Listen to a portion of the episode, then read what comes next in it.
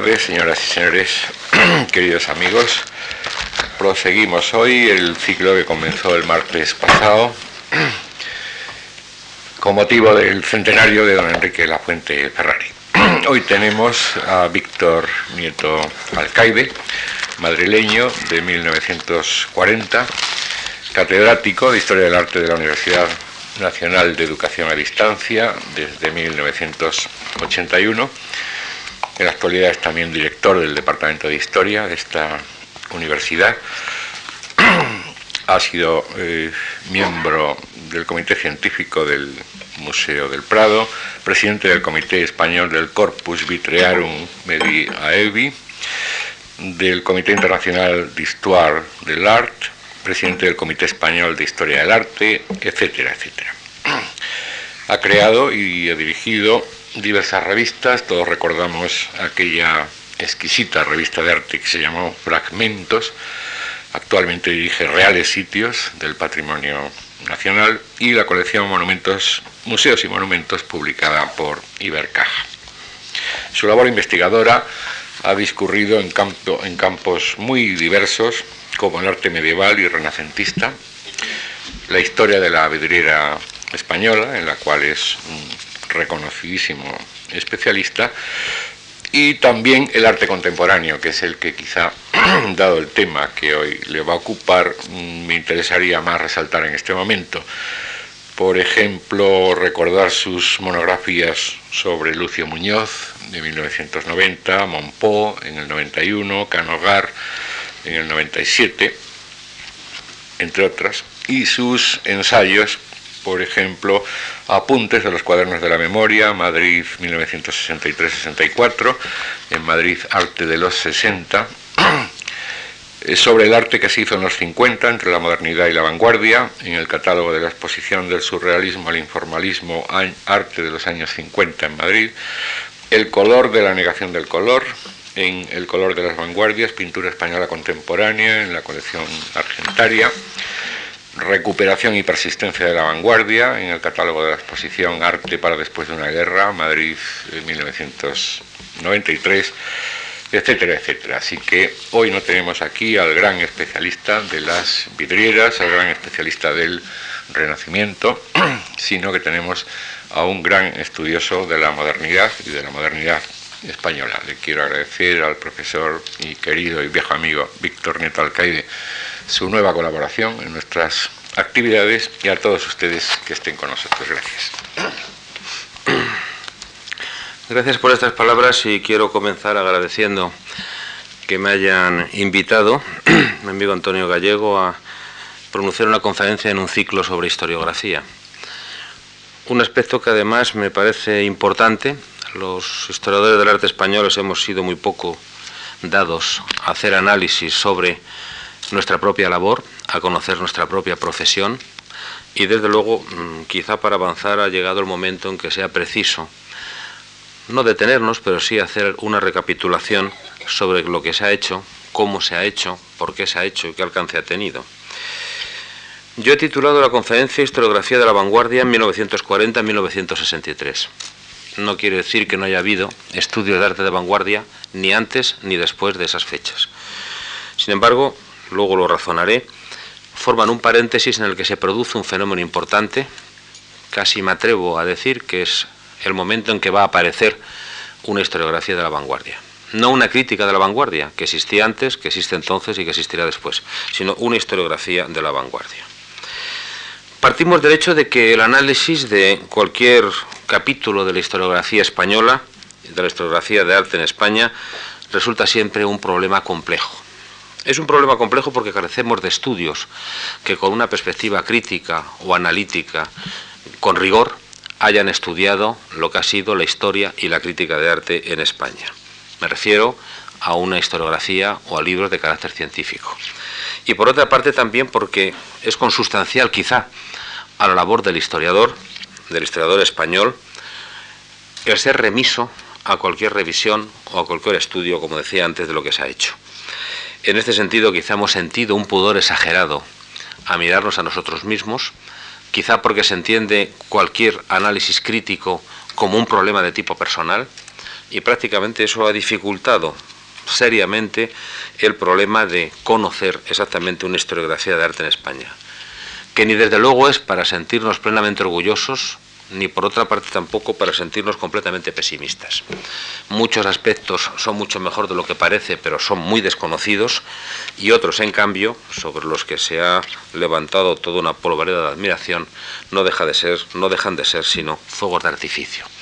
Ahora, quizá la razón o uno de los aspectos fundamentales por lo que no ha existido eh, una historiografía o unos estudios sobre lo que ha sido la historia del arte en España, quizá proceda fundamentalmente porque ha sido una disciplina o una actividad mm, que no ha estado suficientemente asentada en unos fundamentos científicos o en un sistema de pensamiento.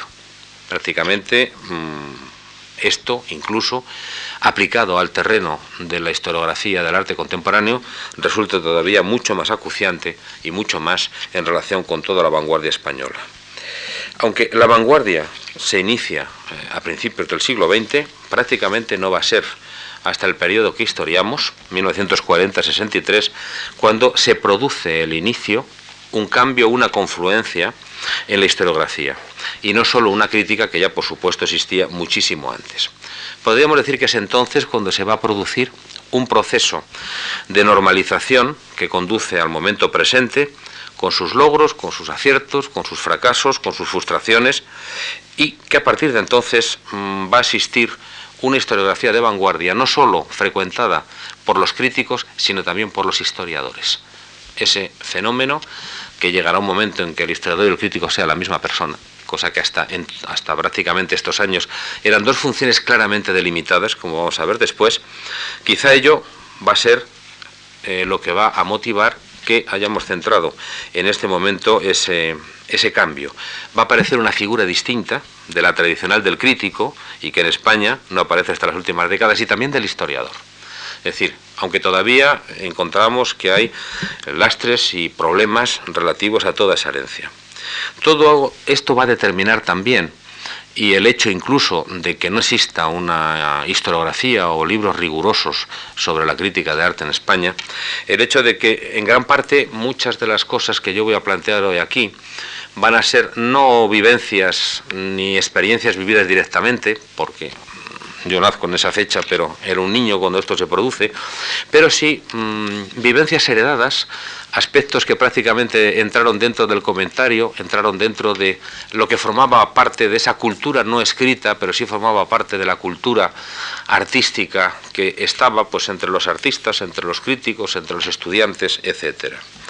En este sentido, yo voy a comenzar en 1940, que es 39-40, eh, que es cuando se rompe una continuidad histórica, cuando se produce una auténtica fractura debido a la guerra civil, y por otra parte iniciar el fenómeno de esta recuperación de una historiografía que es paralelo y por otra parte está en sintonía con la aparición y el desarrollo de la vanguardia que tiene lugar en los años 50.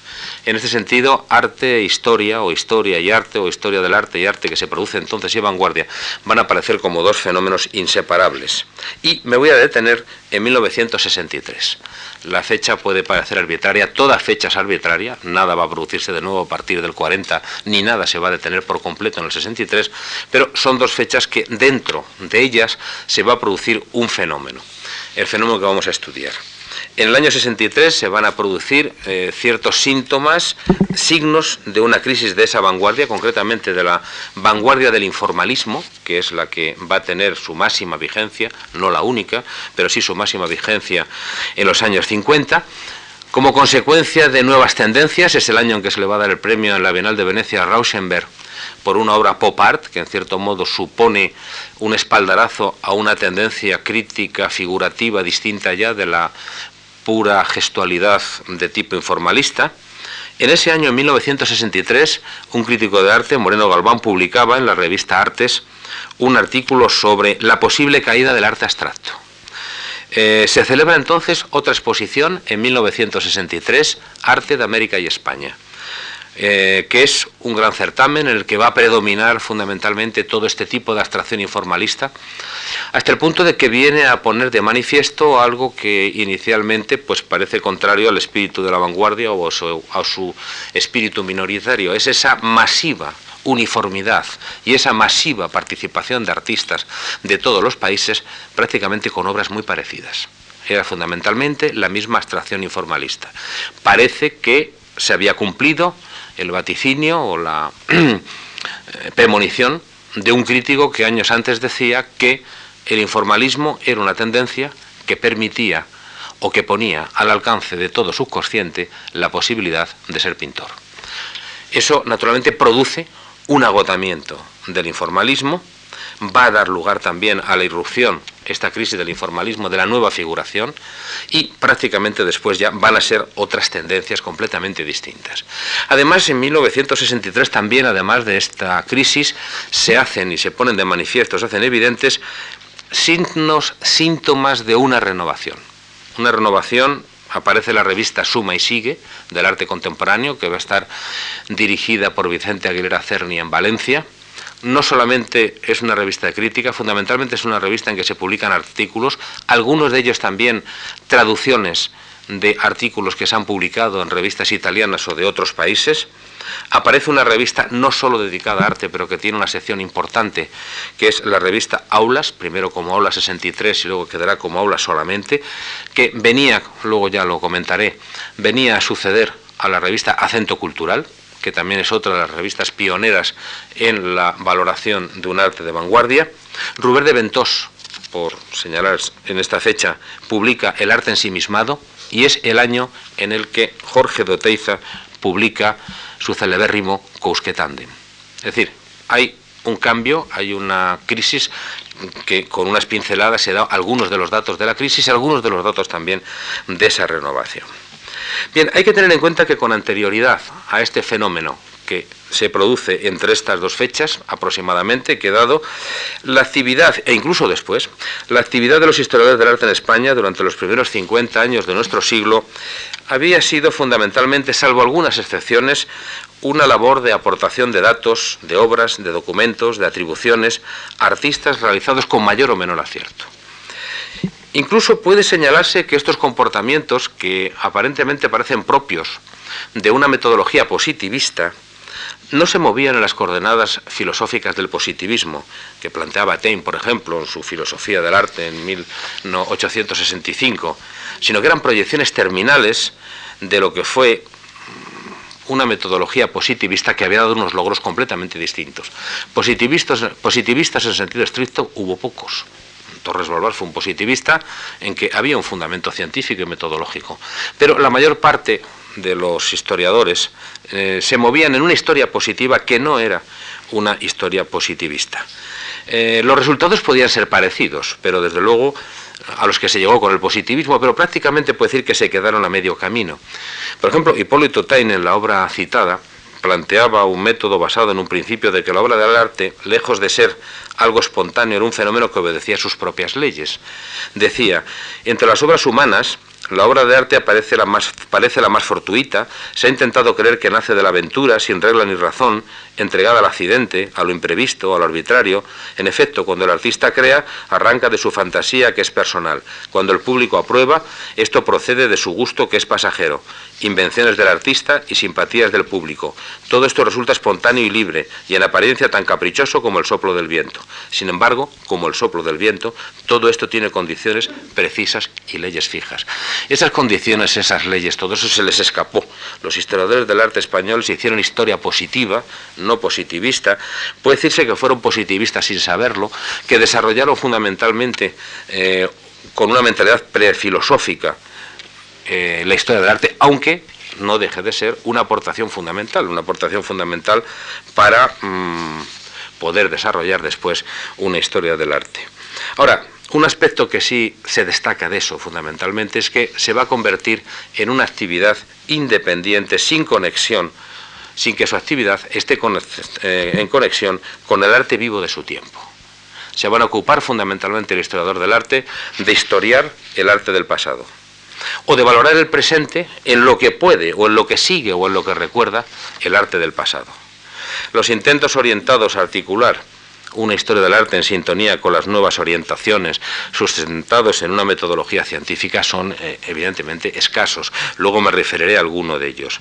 Incluso mm, gran parte, como digo, de esta historia documental no llegó a estructurarse en unos criterios estrictamente positivistas. Es cierto, es cierto que el atraso lo digo entre comillas, en el conocimiento de lo que era el propio objeto de la disciplina, las obras de arte, la documentación que nos da datos sobre ellas, etc. La ausencia mm, de catálogos, de inventarios, de colecciones documentales, obligaron durante medio siglo a una recuperación acelerada que en muchos casos era un poco anacrónica, pero una recuperación de ese tiempo perdido, que era meritorio e imprescindible. Ahora, esto no disculpa, como tantas veces se nos viene diciendo, y a nosotros se nos decía en la universidad, esto no disculpaba que esta situación haya sido utilizada sistemáticamente como justificación de una historia del arte sin un fundamento metodológico concreto, propio o específico. O lo que es igual, una historia del arte sin pensamiento. El otro día se nos hablaba aquí precisamente de cómo lo que la historia del arte que proponía don Enrique La Fuente Ferrari era una historia del arte que formaba parte de la historia de la cultura y que formaba parte también de la historia del pensamiento. A ello también se sumaba otro problema, otro problema importante del que todavía no se ha salido, que es el conocimiento y el carácter estrictamente nacional de los temas de estos estudios. Era casi impensable que un historiador español pues se fuera a hacer un estudio de la pintura del 480 o acometiese un problema del renacimiento del siglo XVI o del renacimiento alemán o la de la pintura barroca holandesa, por ejemplo. La Fuente Ferrari, al que está dedicado este ciclo y que fue uno de los primeros historiadores preocupados por plantear la actividad de la profesión, la profesión del historiador del arte, desde unos supuestos metodológicos muy definidos, en su discurso de ingreso en la academia, que se citó el otro día repetidas veces, la fundamentación y los problemas de la historia del arte, aparece en 1951, marca un hito, creando un antes y un después dentro del campo de los historiadores del arte, entre las preocupaciones orientadas a plantear la historia del arte desde unos supuestos y un sistema de pensamiento, con rigor científico, y no solo en la pura y espontánea práctica de la ordenación, de la descripción y de la documentación del objeto artístico. Fue un texto, fue un libro, yo a don Enrique le conocí muy brevemente, una vez solamente, no tuve trato con él, pero sí he de señalar que fue un libro cuando era estudiante que entre los libros españoles que se disponían, que tuviesen, pues teníamos el libro de La Fuente Ferrari y bueno, y el que podía tener alguna, la traducción del libro de Venturi, Historia de la Crítica de Arte, la traducción publicada en Argentina, prácticamente eran, algunos de los libros fundamentales que se podían leer. Y en relación con el problema que venimos estudiando y analizando la fuente Ferrari en su introducción a Panofsky, Iconología e Historia del Arte, en el prólogo con que presentaba los estudios de iconología sobre iconología de Panofsky, cuando se publicó su traducción por Alianza Editorial en Madrid en 1972, se refería concretamente al problema de la historia del arte en España con estas palabras. Es evidente que el esfuerzo de un par de generaciones ha hecho avanzar notablemente la historia del arte español avance en el que ha contado no escasamente la contribución de investigadores de otras naciones. Pero esta atención a lo propio e inmediato ha enrarecido un tanto la atmósfera de estos estudios en España y nos ha mantenido al margen de las corrientes universales y de las ideas renovadoras de estas disciplinas, a cada vez más ricas, complejas y de mayor ambición humanística. A tal reclusión han colaborado de modo importante la pobreza de nuestras bibliotecas y de la producción bibliográfica española y la miseria y escasez de las pensiones para ampliar estudios fuera de España, así como la parcialidad y el favoritismo en otorgarlas. Hasta aquí la fuente Ferrari.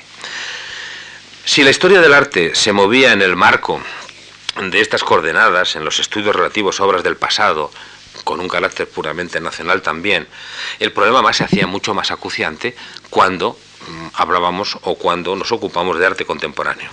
Los historiadores del arte habían centrado su actividad en las realizaciones artísticas comprendidas desde la Edad Media al siglo XIX. Incluso la paulatina escisión de la arqueología y de la historia del arte en muchos aspectos se planteó como una división cronológica y no conceptual y metodológica, que excluía del estudio de los historiadores del arte la investigación de las obras del arte de la antigüedad. Por lo que respecta al arte contemporáneo, su estudio se consideró labor de críticos. De esta forma se hizo un reparto de la actividad por orden cronológico. Primero, prehistoria y antigüedad para los arqueólogos. Segundo, Edad Media y arte moderno para los historiadores del arte. Y tercero, arte contemporáneo para los críticos de arte. Tal clasificación carecía por completo de fundamentos metodológicos, pero en tal división subyacía además eh, una actitud, en el fondo perversa, un intento de ocultar un problema de incapacidad y de frustración que todavía subsiste. La separación de la historia del arte y la arqueología, lo que mm, López Andreu ha llamado la larga historia de una separación, se hizo desde el supuesto de que se trataba de unas obras para cuyo conocimiento se requerían pues, unos conocimientos, unas disciplinas especializados y de gran complejidad. Pero el abandono del arte contemporáneo respondía a otros supuestos. Era el desconocimiento, era el desprecio, por otra parte, la ausencia de una noción de tiempo histórico, el desagrado que producían no sólo las obras de la más inmediata vanguardia, sino incluso de la vanguardia histórica. En este contexto, casos como por ejemplo Moreno Villa, pues son casos excepcionales. Lo habitual era que el historiador del arte llegase como sumo a interesarse hasta por el impresionismo. El estudio del cubismo, el estudio del fobismo, el expresionismo eran labores de los críticos. Pero la excisión con lo contemporáneo suponía un problema de gusto, o de carencia de gusto, mejor, o de dominio del mal gusto también, diría yo, por el arte contemporáneo. Lo cual determinó que se plantearan problemas que han afectado hasta no hace mucho a la historiografía del arte en España. El primero fue el hecho de que la atención de los historiadores por el arte contemporáneo se haya movido en instancias más reaccionarias. Y ahora hablo de arte contemporáneo por arte reciente, ¿no? Por las instancias más conservadoras, confundiendo lo moderno lo contemporáneo con lo recién hecho. Aunque esto hubiera surgido desde los ambientes más anquilosados. Así la preocupación de los historiadores por arte contemporáneo se limitó a la parcela académica, a lo menos renovador y a lo menos representativo de la modernidad. El escaso interés de los, de los, historiadores a lo sumo lo que abarcaba era una modernidad sin estridencias, una modernidad sin modernismos. Hasta la aparición de la vanguardia, la vanguardia radical, que evidentemente antes de la fecha la hubo, pero con eh, el sentido radical con que va a aparecer y de forma ya masiva en los años 50, pues no se había producido Prácticamente mm, la historiografía artística se había ocupado de la modernidad, pero no de la vanguardia. Fue con la aparición de esta vanguardia, cuando ya continuó precisamente la historia del arte dedicándose al arte del momento presente, pero al, arte del presente más conservador. La excisión y la fragmentación mm, va a determinar además incluso que mm, estudios importantes sobre artistas contemporáneos o estudios de vanguardia. Digo los españoles porque, claro, de los extranjeros no nos ocupábamos nosotros. Estudios sobre Picasso, Juan Gris, Dalí, Miró, etcétera, los principales fueran hechos por estudiosos extranjeros. Y esto, además, no solamente tuvo consecuencias en la historiografía mm, del arte de vanguardia, sino también en el propio proceso de los métodos de la historiografía en España, para la historiografía en general.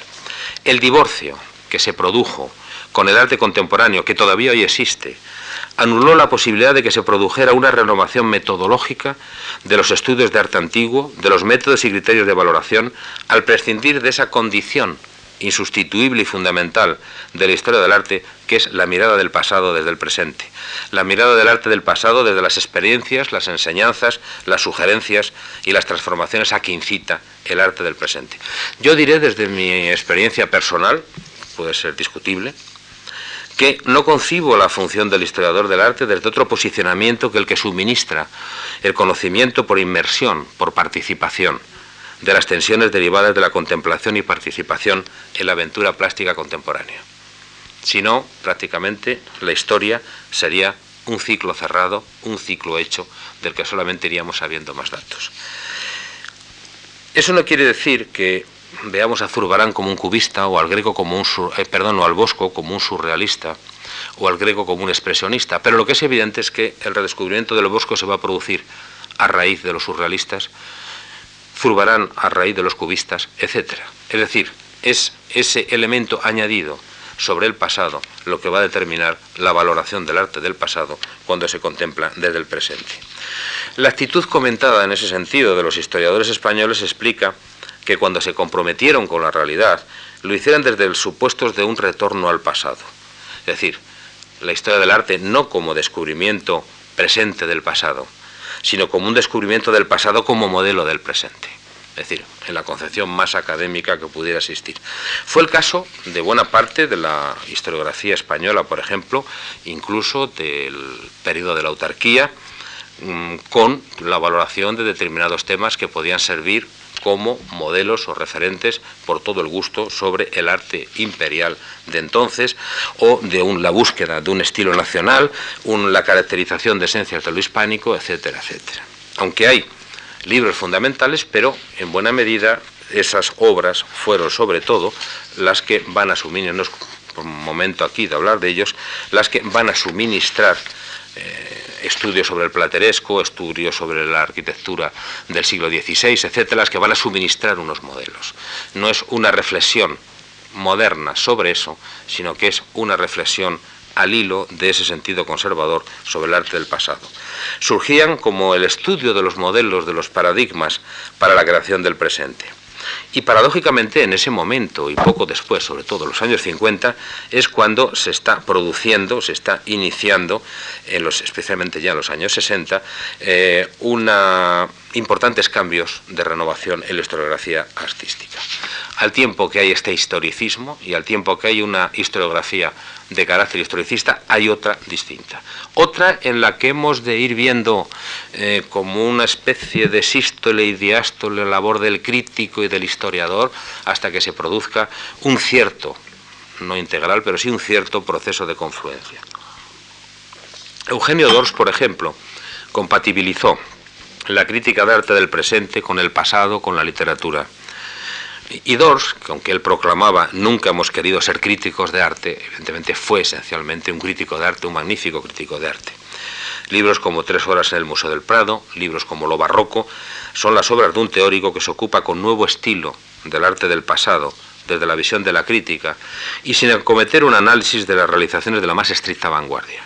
Sin embargo, su papel resultó fundamental en los años 40, en defensa de una renovación artística moderada, Dors además no despertaba suspicacias, como se ha dicho en algún texto recientemente, Dors servía de amparo a esa renovación, dado que él no suspicaba, como digo, eh, no despertaba ninguna suspicacia. Y la posición de Dors, sin embargo, arrancaba de bastantes años antes. Yo aquí, eh, aunque salgo del el periodo de estudio, quiero destacar que Dors en 1921 nada menos había publicado su Cézanne, es decir, que es uno de los primeros estudios sobre Cézanne, sobre un pintor renovador, importantísimo. Claro, él lo planteaba un poco sobre todo eh, desde la moderna versión del clasicismo del naucentismo, pero al fin y al cabo no deja de ser lo que estamos comentando, que es esa visión del pasado a través del presente y del presente a través del pasado. El libro es un ejemplar, es un ejemplo, perdón, muy temprano de esta preocupación por lo moderno, aunque también destaquemos que por un pintor moderado clásico que se tenía clásico a sí mismo, no fue eh, la proyección de Cézanne en el cubismo, sino que fue Cézanne, con ese sentido mucho más clásico de la forma y de la composición. Dors, al igual también que Moreno Villa, fueron autores que rompieron esa dicotomía entre la vanguardia por un lado y el arte del pasado por otro, al ocuparse tanto de una como de otra. La Academia Breve de Crítica de Arte, que se fundó, la fundó Dors en 1941, fue un claro intento orientado a recuperar una vanguardia perdida pero que tenía un valor más de militancia estética, mucho más que una renovación historiográfica. El proyecto, por ejemplo, de los estatutos de la Academia Breve de Crítica de Arte son bastante significativos. Por ejemplo, uno de los propósitos que en los estatutos eh, se hacía constar de la Academia Breve de Crítica de Arte era orientar y difundir en España el arte moderno por cuantos medios estén a su disposición. B. Favorecer la publicación y edición de los trabajos concernientes al arte moderno dentro del criterio sustentado por la propia Academia Breve de Crítica de Arte. Era una renovación de una modernidad renovada. Hay que tener en cuenta que ya en los últimos años 40, ya cuando lleva una andadura eh, dilatada la Academia Breve de Crítica de Arte y en sus exposiciones, ahí sí vamos a encontrar la presencia de algunos artistas, Tapies, Cuisar, etc. Al principio son artistas más moderados, de una figuración más moderada, que en cierto modo también es lo que se estaba realizando. No era una modernidad radical, era una modernidad mm, moderada en este sentido. Este espíritu de la Academia Breve de Crítica de Arte contrasta con la llamada Escuela de Altamira. La Escuela de Altamira va a establecer un nexo con los artistas ibéricos de 1925 y con el ADLAN, Asociación de, Amigos de las Artes Nuevas del 32, para recuperar una vanguardia perdida. Una vanguardia perdida por la guerra y la más inmediata posguerra, y dinamizar la crítica y esa historiografía del arte de vanguardia, fundamentalmente la crítica. El organizador fue un pintor, Matías Goeritz, la idea surgió en 1948 y en el año 49, en septiembre, entre el 19 y el 25 de septiembre, va a tener lugar en Santillana del Mar un debate entre artistas, críticos como Luis Felipe Vivanco, poetas y críticos, Juan Teixidor, Santos Torroella, José Hierro, poeta y crítico de arte, Eduardo Westerdahl, que se recuperaba de la vanguardia de los años 30, el teórico eh, canario de Gaceta de Arte, etc., y un historiador, algún historiador, Enrique Lafuente Ferrari, curiosamente aparecía allí. Según Westerdahl, en la escuela de Altamira eh, se proponía, y cito entre comillas, a través de conferencias y coloquios quedaron sentados los principios de la escuela dentro del signo milenario de Altamira, no para desarrollar una tendencia artística basada en principios de realidad mágica o social, sino para representar un arte fuera del tiempo histórico, libre de toda idea de nacionalidad, representativo de una creación que funde forma y experiencia. Es una clara reacción frente a los supuestos en que se basaba la historiografía o la actitud, un arte nacional, exclusivamente nacional, una ruptura entre lo que es el arte del pasado, el arte del presente, algo que estuviera fuera del tiempo histórico, libre de toda racionalidad. Puede decirse que la Escuela de Altamira supuso en este sentido un pilar fundamental para lo que podríamos denominar ese primer paso en la normalización de la vanguardia, también de la historiografía de la vanguardia. Al lugar que, al igual también que el que muy poco después va a ser el primer Congreso de Arte Abstracto de Santander. El primer Congreso de Arte Abstracto de Santander se va a celebrar en el Palacio de la Magdalena en agosto del 53. Lo va a organizar un arquitecto, que era director del Museo de Arte Contemporáneo, Fernández del Amo, y las diversas ponencias de Fernández del Amo, Sánchez Camargo, Figueroa Ferretti, Sebastián Gach, Camón Aznar, un historiador, Damián Bayón, Luis Felipe Blanco, Alessandro Cirici, también crítico historiador, Gaya Nuño, también crítico historiador, Oteiza, entre otros, fueron publicadas luego por el Instituto de Cultura Hispánica bajo el nombre El Arte Abstracto y sus Problemas. Lo publicó en el año 56, incluía luego algunos otros textos también de Moreno Galván. Un año después aparecía ya otro libro sobre el arte abstracto, de Antonio Arostegui. Y en 1961, para cerrar ya este resumen, la Dirección General de Relaciones Culturales del Ministerio de Asuntos Exteriores publicaba la pintura informalista española a través de los críticos. A lo largo de nuestro siglo han sido, desde luego, muchos los críticos de arte que se han ocupado del arte de vanguardia desde perspectivas distintas. Lo que en cambio fue excepcional, el estudio de la vanguardia como un capítulo, el último, de la historia del arte, no el único aspecto en que se centra la actividad de un historiador, sino un historiador que puede estudiar el barroco, que puede estudiar un capítulo de la vanguardia. Es decir, un historiador que no rechace el presente y que utilice el presente también en sus investigaciones. En este sentido puede decirse que la historiografía se va a producir en los 50 y 60. Historiadores de arte actuales, por ejemplo, citando primero a los más mayores como Julián Gallego o Bonet Correa, son historiadores del barroco del siglo XIX y que han hecho estudios del arte contemporáneo. Una generación más jóvenes, Valeriano Bozal, Calvo Serrayer, Juan Antonio Ramírez, que está aquí, que pueden estudiar un tema de vanguardia o pueden estudiar un tema del pasado, son figuras insólitas o inconcebibles algunos años antes, o con anterioridad incluso a los años 60. Claro, también hay que decir que sin esta condición de crítico, historiador, historiador de crítico, que lo que vemos es que es lo mismo, es lo mismo, pues no se habrían realizado obras, como muchas de las que hemos podido mm, disfrutar en los últimos años y que no corresponde aquí estudiar. La construcción de la vanguardia o el arte del siglo XX Valeriano Bozal, los volúmenes de la obra de Calvo Serrayer, Medio siglo de arte vanguardia en España, los estudios de Ramírez, por ejemplo, sobre el cómic en España, o eh, Marcel Duchamp, por ejemplo, etcétera. Y la razón de la aparición de este nuevo comportamiento, de esta nueva actitud, de este cambio en la profesión de los historiadores tenía su explicación también en varios aspectos. Primero, porque existía una vanguardia en el contexto ambiental artístico de nuestro país.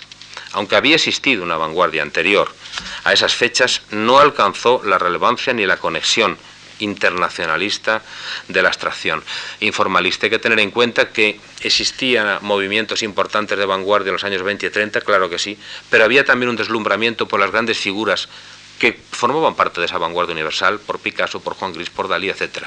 Mientras que a partir de los años 50 vamos a encontrar que es una vanguardia interna, una vanguardia con la que el crítico, el historiador convive. Y también, por otra parte, el fenómeno este hay que explicarlo, porque en sintonía con la aparición de esta vanguardia aparece una nueva generación de críticos, de historiadores, que rompen esa endémica empobrecedora escisión entre historia y crítica, entre arte del pasado y arte contemporáneo, a los que consideraban la expresión de un mismo fenómeno. En este sentido, la crítica de la abstracción informalista, ese proceso de vanguardia, va a iniciar esa normalización. Se trataba del nacimiento de una vanguardia que, traducía eh, la renovación interna en una vanguardia universal, no era esa línea doméstica de la renovación española. Es evidente que si los historiadores habían estado de espaldas al arte moderno, no lo estuvieron menos ante esta situación, aunque hay que destacar algunas excepciones notables. Me refiero a autores como La Fuente Ferrari, Camón Aznar con su Picasso y el cubismo, Gaya Nuño, que solamente había publicado trabajos de investigación histórica sobre arte antiguo y que inicia en estos años el estudio del arte moderno, como su Picasso, su Salvador Dalí, que aparecen publicados en el año 50, o por ejemplo también medio siglo de movimientos vanguardistas en nuestra pintura de ese año también, de 1950, a los que fueron siguiendo otros estudios, la pintura del medio siglo en el año 52 o la escultura contemporánea española, primer estudio sobre este fenómeno del año 57. Toda esta actividad pues se compaginó con su labor también como historiador. Sin embargo, el eco de la Fuente Ferrari, de Camón, de Gaya Nuño en discípulos fue muy escaso. A Gaya Nuño se le había vetado el acceso a la universidad. La Fuente Ferrari era catedrático en la Escuela de Bellas Artes, no una facultad de formación de historiadores. Camón, como él mismo dice en su perfil autobiográfico, era muy poco amigo de discípulos. Decía que el que tiene discípulos es porque le gustaba ser discípulo, mm, prefería mucho más escribir. Julián Gallego estaba en Francia, Bonet no aparece aquí hasta el año 64. Es decir, que mm, eso planteó en esos primeros años, evidentemente, pues una desconexión también. Por otra parte, también hay que señalar que aunque admitían la vanguardia y escribieron abundantemente de ella, mm, el gusto personal iba también más por una renovación más moderada, no por la vanguardia mucho más drástica, mucho más radical que se producía entonces. También más joven que ellos, habría que citar a Federico Torralba. En el año 46 publicaba una trayectoria de la pintura moderna y en el 53 una génesis, teoría y circunstancias de la pintura. Ahora, hay un dato que pasa desapercibido y que en relación con lo que estoy analizando debe ser mencionado, debe ser subrayado. Y eh, existe un aspecto que es fundamental, y es que en 1954 aparece la revista Goya. La revista Goya, que dirigía Camón Aznar y que publicaba la Fundación Lázaro Galdeano, va a marcar un hito en esta relación de la historia del arte y la crítica de que nos ocupamos. Surgía como una revista de historia del arte, Goya, revista de historia del arte, pero daba cabida al arte contemporáneo. Y las crónicas que se publicaron en las páginas de atrás de entonces, me refiero al valor de entonces, de Gallego desde París, de Javier de Salas desde Londres, de Alberto del Castillo desde Barcelona, introducían toda la renovación de la vanguardia en una revista de arte porque antes existían o revistas de crítica o revistas de historia del arte. Dos campos escindidos, a lo sumo en alguna revista de historia del arte se introducía algún aspecto moderado del arte moderno. Aquí en Goya encontramos junto también con algunos artículos. Eh, Alberto del Castillo es un caso curioso, por ejemplo, enviaba sus crónicas desde Barcelona, era catedrático de prehistoria, pero fue uno de los grandes defensores de la vanguardia, uno de los primeros en introducir en sus clases en la Universidad de Barcelona explicaciones sobre el arte abstracto, el arte contemporáneo, la pintura informalista, etc. En este sentido, desde el punto de vista de la historiografía de la vanguardia que venimos estudiando, iniciaba una actitud desconocida hasta entonces. Como digo, con anterioridad, las revistas y después siguieron estando escindidos esos campos, pero esta revista marcó ese punto en una fecha bastante significativa. Es evidente que otras revistas habían, de carácter general, Revista Occidente, Cruz y Raya, muchas más, habían acogido temas de vanguardia, de un carácter, de un enunciado general, pero no las revistas de historia del arte en las que la disciplina se mantenía con unos límites cronológicos precisos que son los que habíamos señalado antes. En este sentido, la división cronológica de la actividad historiador y del crítico rompe aquí, se rompe aquí, creando un estado de opinión de lo que, ya que estamos en un ciclo dedicado a Enrique Lafuente Ferrari, podríamos llamar alergias artísticas, ese ambiente que se palpa o esos elementos que hay en el ambiente y que exigían esto. Hay más adelante artículos también ya publicados en acento cultural, en aulas, en artes, en suma y sigue el arte contemporáneo, que dan testimonios también de esta renovación.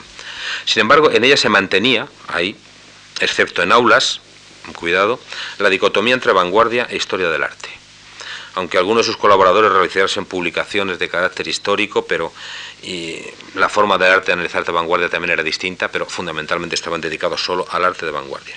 Y mientras tanto, y mientras esto se producía, en la universidad se seguía con una historia, me refiero a los años 50 y 60, principios de los 60, una historia del arte que acababa cuando se llegaba, que era prácticamente casi nunca, con el impresionismo. La máxima innovación que podíamos encontrar en algún momento era Picasso, el Picasso azul y rosa, claro, no se llegaba al otro. Mientras no faltaban tampoco las diatribas contra la vanguardia a través de ataque los ataques a la abstracción. La abstracción se va a convertir también en un referente historiográfico en el que se va a producir o en relación con el cual se va a producir todo un debate de ataque negador de la abstracción y negador de la vanguardia. No se olvide que en el año 59 eh, se publica un librito en la editorial Taurus de Robert Rey contra el arte abstracto, con ese título, Contra el arte abstracto, que es como un libelo o un panfleto.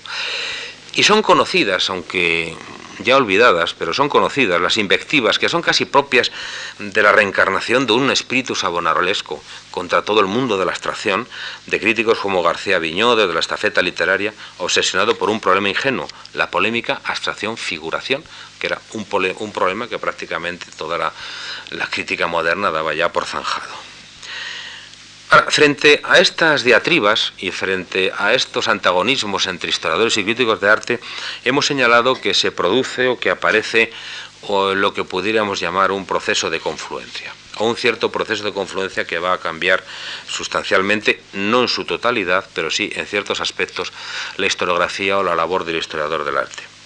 Cada esto fue adquiriendo cada vez más y una solidez mayor la crítica de arte contemporáneo, desde unos supuestos y una metodología rigurosa. Hay que tener en cuenta que si los historiadores habían estado lejos del arte de vanguardia y de la crítica, los críticos, por su parte, también habían estado alejados de la historia del arte del pasado, aunque hubiera sido del más inmediato pasado. Eran dos actividades completamente distintas, había una repulsa eh, mutua por cada una de las artes que realizaban. En este sentido, la actividad de ciertos críticos, que algunos de ellos compaginaron esto con el estudio de la historia, fueron decisivas. En este sentido, Alexandre Sirisi Pellicer, desde Barcelona, ocupa un papel relevante. Con 32 años publicaba en el año 46 en Barcelona un libro, una obra de referencia sorprendente, que era Picasso antes de Picasso. También colaboraba con Alberto del Castillo, al que he mencionado en el año 47, en un estudio sobre SERT, etcétera. Y en este sentido hay que tener en cuenta que el cambio que experimenta la crítica en esos años va a proporcionar un estudio de la vanguardia y una transformación de los criterios de valoración del arte contemporáneo que son impagables. Yo voy a citar algunos, naturalmente no se pueden citar todos, algunos de los más relevantes, algunos de los que mm, más nos atrajeron cuando éramos estudiantes y que desde luego tuvieron una relevancia importante. Uno de ellos, durante un cierto tiempo olvidado, o casi olvidado, era Juan Eduardo Cirlot, que recientemente ha sido revalorizado.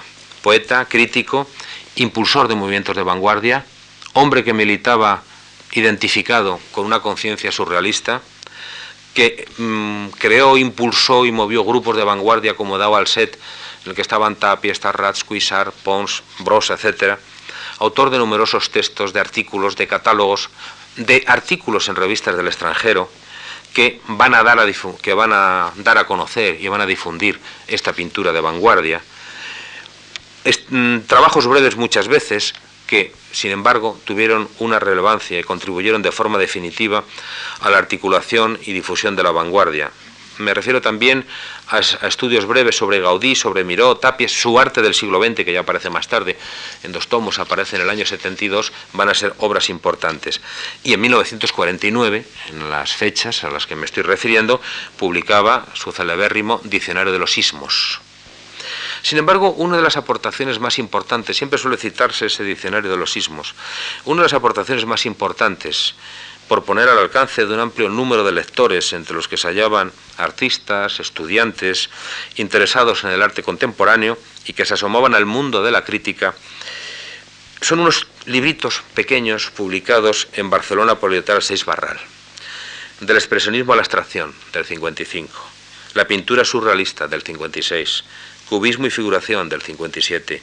Significación de la pintura de Tapies, del 62. Y especialmente el arte otro.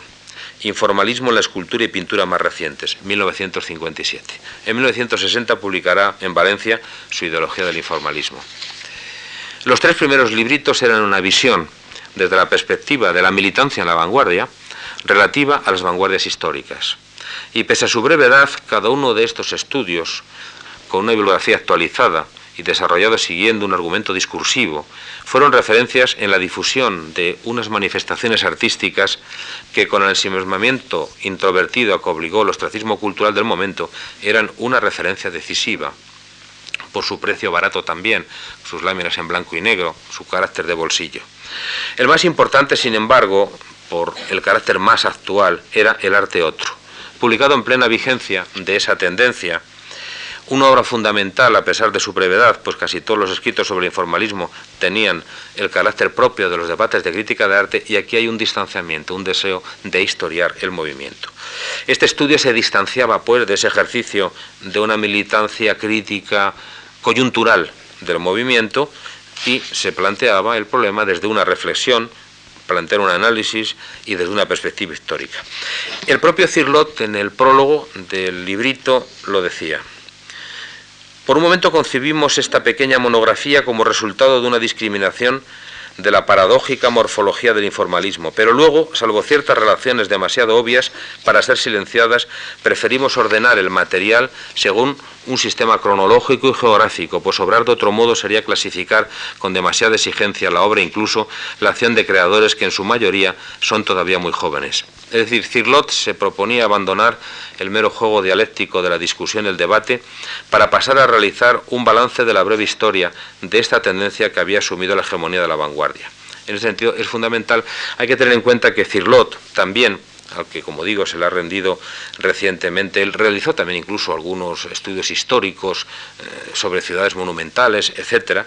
Pero, sin embargo, en estas obras evidente que se deslizan, como es muy habitual en toda su producción, giros literarios, giros poéticos, de un crítico de arte, de un poeta militante, que desde luego por parte de los historiadores eran objeto de burla, de chanza, en el término de cirlotadas. Es decir, la historiografía del arte contemporánea tuvo que luchar con el mismo ingratitud muchas veces, y yo de eso tengo un anecdotario bastante amplio también, con que en muchos casos la vanguardia tuvo que irse abriendo paso eh, poco a poco.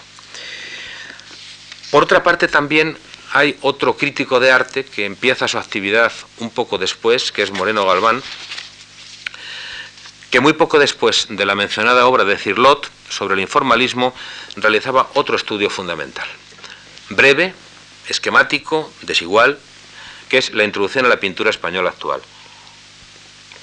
Se publicaba en Madrid en 1960 en publicaciones españolas y el libro constituía un primer intento de vertebración en su conjunto de la pintura española contemporánea.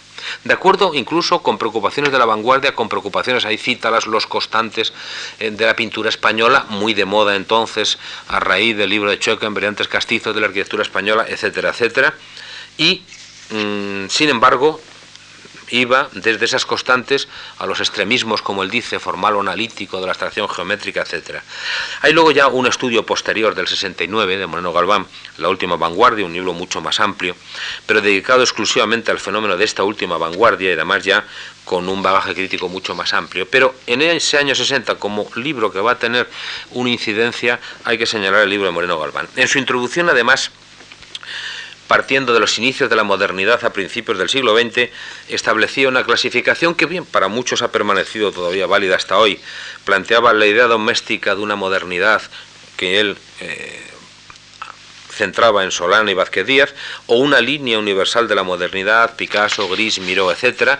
Junto a ello el desarrollo de la vanguardia entre el 25 y el 35, de la exposición de los artistas ibéricos al Adlam, posguerra y eclecticismo y recuento de valores, de la Academia Breve de Crítica de Arte a la Escuela de Altamira, el grupo Buchholz y Daualset, la Bienal Hispanoamericana de Arte, octubre de 1910, que actualmente ha sido estudiada por Cabañas, problema de abstracción y figuración, la abstracción que había dado lugar a tener que justificar esa abstracción que en el año 50 se estaba defendiendo y que se planteó un problema ideológico tremendo por parte de los defensores de la extracción, la última extracción de los 50, etc. El interés del libro se basaba en dos aspectos. Era una clasificación y ordenación argumental de la pintura del 20, de la que se vivía en ese momento y de la que se había producido hasta ese momento, con un número de pintores, aunque fuera solamente una brevísima reseña, a veces es una línea, pero estructurado, agrupado, ordenado. Era un intento escueto, que además luego, con pretensiones distanciadas de historiar, aunque como digo es desigual, es irregular, y que luego se, van a, se iban a completar, se iban a complementar con toda la labor que va a realizar en revistas como Triunfo, en la revista Artes también. El primer número de la, de la revista Artes, curiosamente, aparece en 1961 también, en la que colaboraba Moreno, y a este respecto tuvieron ahí un extraordinario valor una serie de epístolas sobre todo el problema de la vanguardia, la abstracción, el arte contemporáneo, que no solamente tuvieron incidencia en la crítica, sino entre el mismo mundo de los pintores, de los artistas, etcétera, que luego el propio Moreno Galván va a incluir en Autocrítica del Arte, que se publicará en el año 65, que muy modificado y muy cambiado. Esa introducción a la pintura española actual constituye un primer intento de vertebración le ha dicho con todos los defectos que tuviera. Y es difícil justificar ese olvido, desprecio, yo creo que quizá hasta resentimiento por parte de los historiadores universitarios. Y no sé si por ignorancia o por mezquindad, pero hay como un resentimiento frente a ese libro, cosa de críticos de arte, etc. En estos años se produjeron también otros intentos que van orientados a estudiar y analizar la vanguardia en su conjunto. Son intentos más reposados, más serenados, más serenos, un poquito posteriores, como en 1966 el de otro gran historiador y crítico que es Vicente Aguilera Cerni, que va a publicar Panorama del Nuevo Arte Español en Guadarrama en 1966. Mm, Aguilera Cerni, eh, además, que también ha publicado estudios de historia, que fue el impulsor de la revista Suma y Sigue del Arte Contemporáneo, que había obtenido el Premio Internacional de la Crítica de Arte en la 29 Bienal de Venecia del 59, fue uno de los grandes impulsores y que aquí va a realizar ese nuevo balance, un nuevo balance histórico, pero no solo pintura, es además más denso y más amplio. Y en cierto modo podemos decir que es uno de los críticos en los que se produce o historiadores ese proceso de confluencia al que hacía referencia. No deja de ser algo excepcional entre sus contemporáneos, le va a convertir en el pionero, en el difusor, por otra parte también en el impulsor de grupos, allí va a estar alrededor de todos los grupos, fundamentalmente valencianos, que se van a producir entonces. Sin embargo, no todas las obras que se publicaron, aunque tengan un gran interés, tuvieron una dimensión historiográfica. Hubo libros de conjunto que seguían manteniendo un valor de carácter esencialmente crítico. Me refiero, por ejemplo, 20 años de pintura de vanguardia en España, publicado en el año 61 por Editora Nacional de Carlos Areán, se mueve en ese ámbito de la crítica de arte que debe diferenciarse de este otro proceso de confluencia hacia una dimensión historiográfica con otro carácter distinto. Sin embargo, el interés del libro de Areán del 61 es importante, sobre todo como una manifestación, testimonio de lo que se estaba produciendo con la propia vanguardia. Por ejemplo, el propio Areán planteaba un problema al que luego me referiré para concluir, que era lo siguiente. El primer capítulo de sus libros lo iniciaba, de este libro lo iniciaba así. En los capítulos restantes, hasta el final de este libro, se estudiará esa casi milagrosa creación realizada. Podría decirse, a partir de la nada, que constituye la máxima gloria de la rama española del movimiento pictórico de la forma fluctuante comúnmente llamado, aunque cometiendo con ello una torpe contradicción lógica, idiomática, informalismo. A través de dicho movimiento, el alma de España, nuevamente movida por vientos universales, como los tiempos de Velázquez, Goya o Picasso, está plasmando una nueva visión de los últimos entresijos del mundo. Visión que, si en ciertos aspectos es exclusiva y entrañablemente hispánica, posee en otros una honda dimensión universal que le había sido negada la pintura realizada en España desde los aciagos días en que Goya tuvo que expatriarse por propia voluntad, buscando en la tierra de Francia un clima más propio para la libre expresión de su bullente mundo de caóticas formas. Es decir, Areano se distanciaba de ese contexto en que se estaba generando entonces la vanguardia. Su interés en este sentido tiene valor de testimonio, valor histórico, porque hay además, y es curioso, coincidencias, confluencias, confrontaciones que hacen un panorama crítico difícil, tanto la crítica como la vanguardia. Historia y vanguardia historiografía no eran unos bloques compactos y separados, sino con interrelaciones entre ellos. El texto como he citado, por ejemplo, hace referencia a la recuperación de esa esencia española mm, transmitida por la pintura de Goya. En los intentos de caracterizar un estilo nacional, al que hemos hecho referencia antes, una forma hispánica de entender el arte, no solamente encontraron proyección en los desarrollos historicistas del Escorial y la arquitectura imperial, en la época de la autarquía, sino también tuvieron su caja de resonancia en algunos de los desarrollos de la vanguardia más radical surgida en los años 50 y que planteó no pocas deformaciones historiográficas e imprecisiones historiográficas. La vanguardia informalista de los años 50 se identificó en la práctica y en el plano teórico y crítico con determinadas formulaciones consustanciales a la tradición pictórica española. Concretamente, hay mm, las diversas definiciones del informalismo en España plantearon una expresividad agresiva que hundía intencionadamente sus raíces en ciertos aspectos de la tradición española. Pero también se convirtió, por otro lado, en el soporte de manipulaciones interesadas de la cultura oficial en torno a esa vanguardia, orientadas a presentarla como una actualización de esa tradición, como una espontánea y renovada irrupción de casticismo y de la tradición eterna unamuniana. Voy a poner dos ejemplos. Por ejemplo, Sánchez Bella, que era director del Instituto Cultura Hispánica, a propósito de una exposición en la que figuraban artistas tan diferentes como Labra, Millares, Canogar, Tapia, Starrats, Feito y Alcoy, no dudaban en afirmar que eran, comillas, artistas que crean desde dentro sus obras con la gran tradición pictórica y escultórica de España. En ese sentido son muchos los textos de los protagonistas de la vanguardia en los que se reconoce precisamente una identidad con esa expresividad de la pintura española utilizada como un soporte y una actitud rebelde, crítica y de compromiso. La vanguardia aparecía como un invariante y en este sentido es muy curioso y muy sistemático, muy sintomático, muy revelador el contenido de la segunda carta del grupo El Paso, el grupo que se forma en torno a José Illón, luego estará Manolo Conde como críticos, en el que estaba Viola y está Pablo Serrano, Millares, Feito, Chirino, Canogar, etc. En la segunda carta del Paso del 57 se dice, comillas, nuestro propósito es sentar las bases de un futuro arte español de carácter universal, en el cual predominen ciertas características mantenidas como constantes en el arte ibérico de todos los tiempos es una vez más el concepto de constante, hasta irán las comillas, una vez más el concepto de constante, de invariante, pero planteando desde una dimensión antitética que tuvo una proyección, aunque forzada y tópica, en este aspecto. Moreno Galván hablaba de ello también, etc. A lo largo de los 50, ese mito, del mito político imperial, de la cultura imperial, que se construyó en toda la autarquía, seguía siendo un instrumento político y era lógico que ciertos modelos se planteasen o sea, fueran vistos con cierto distanciamiento o repulsa. El Escorial, por ejemplo, no era una de las obras maestras de la arquitectura del XVI, era el espíritu de Felipe II y, por extensión, del momento presente. Igualmente Goya aparecía como el pintor agresivo frente a la situación política del momento, etc. La idea del pintor agresivo de Goya, pintor agresivo, se va a crear fundamentalmente entonces con un carácter político.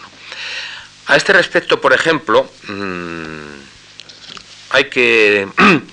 A este respecto, según hemos visto, por ejemplo, el texto de Carlos Areán planteaba esta dimensión goyesca y no faltan ciertos pintores en los que esto va a aparecer, pero va a aparecer como un elemento de vanguardia que se va a identificar con la tradición. Los nocturnos goyescos de Viola, la desgarrada agresividad de Millares, etc.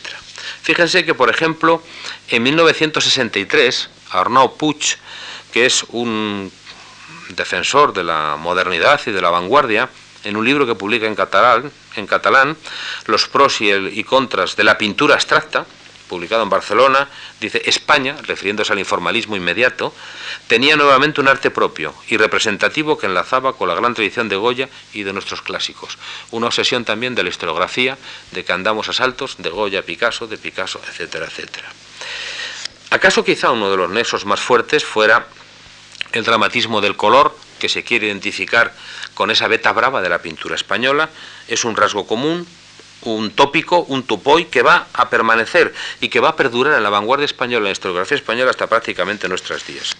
Fue con el informalismo hasta la crisis del 63 cuando se va a mantener también este tópico historiográfico por parte de la historiografía, por parte de la crítica de arte y por parte de los artistas.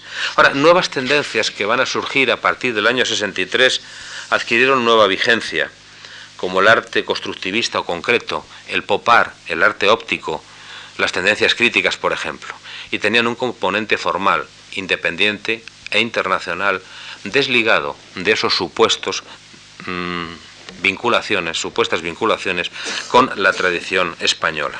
En cierto modo fue también el canto de cisne, la misma nueva figuración, de ese, de ese desgarramiento y su extinción en la historiografía. La presencia de esas mencionadas tendencias interpuso una distancia ya conceptual, plástica y historiográfica entre el mito de la tradición y la vanguardia. Sin embargo, cuando se produce esa crisis del informalismo, puede decirse que esa escisión entre crítica e historiografía, entre historia y vanguardia, había comenzado a romperse.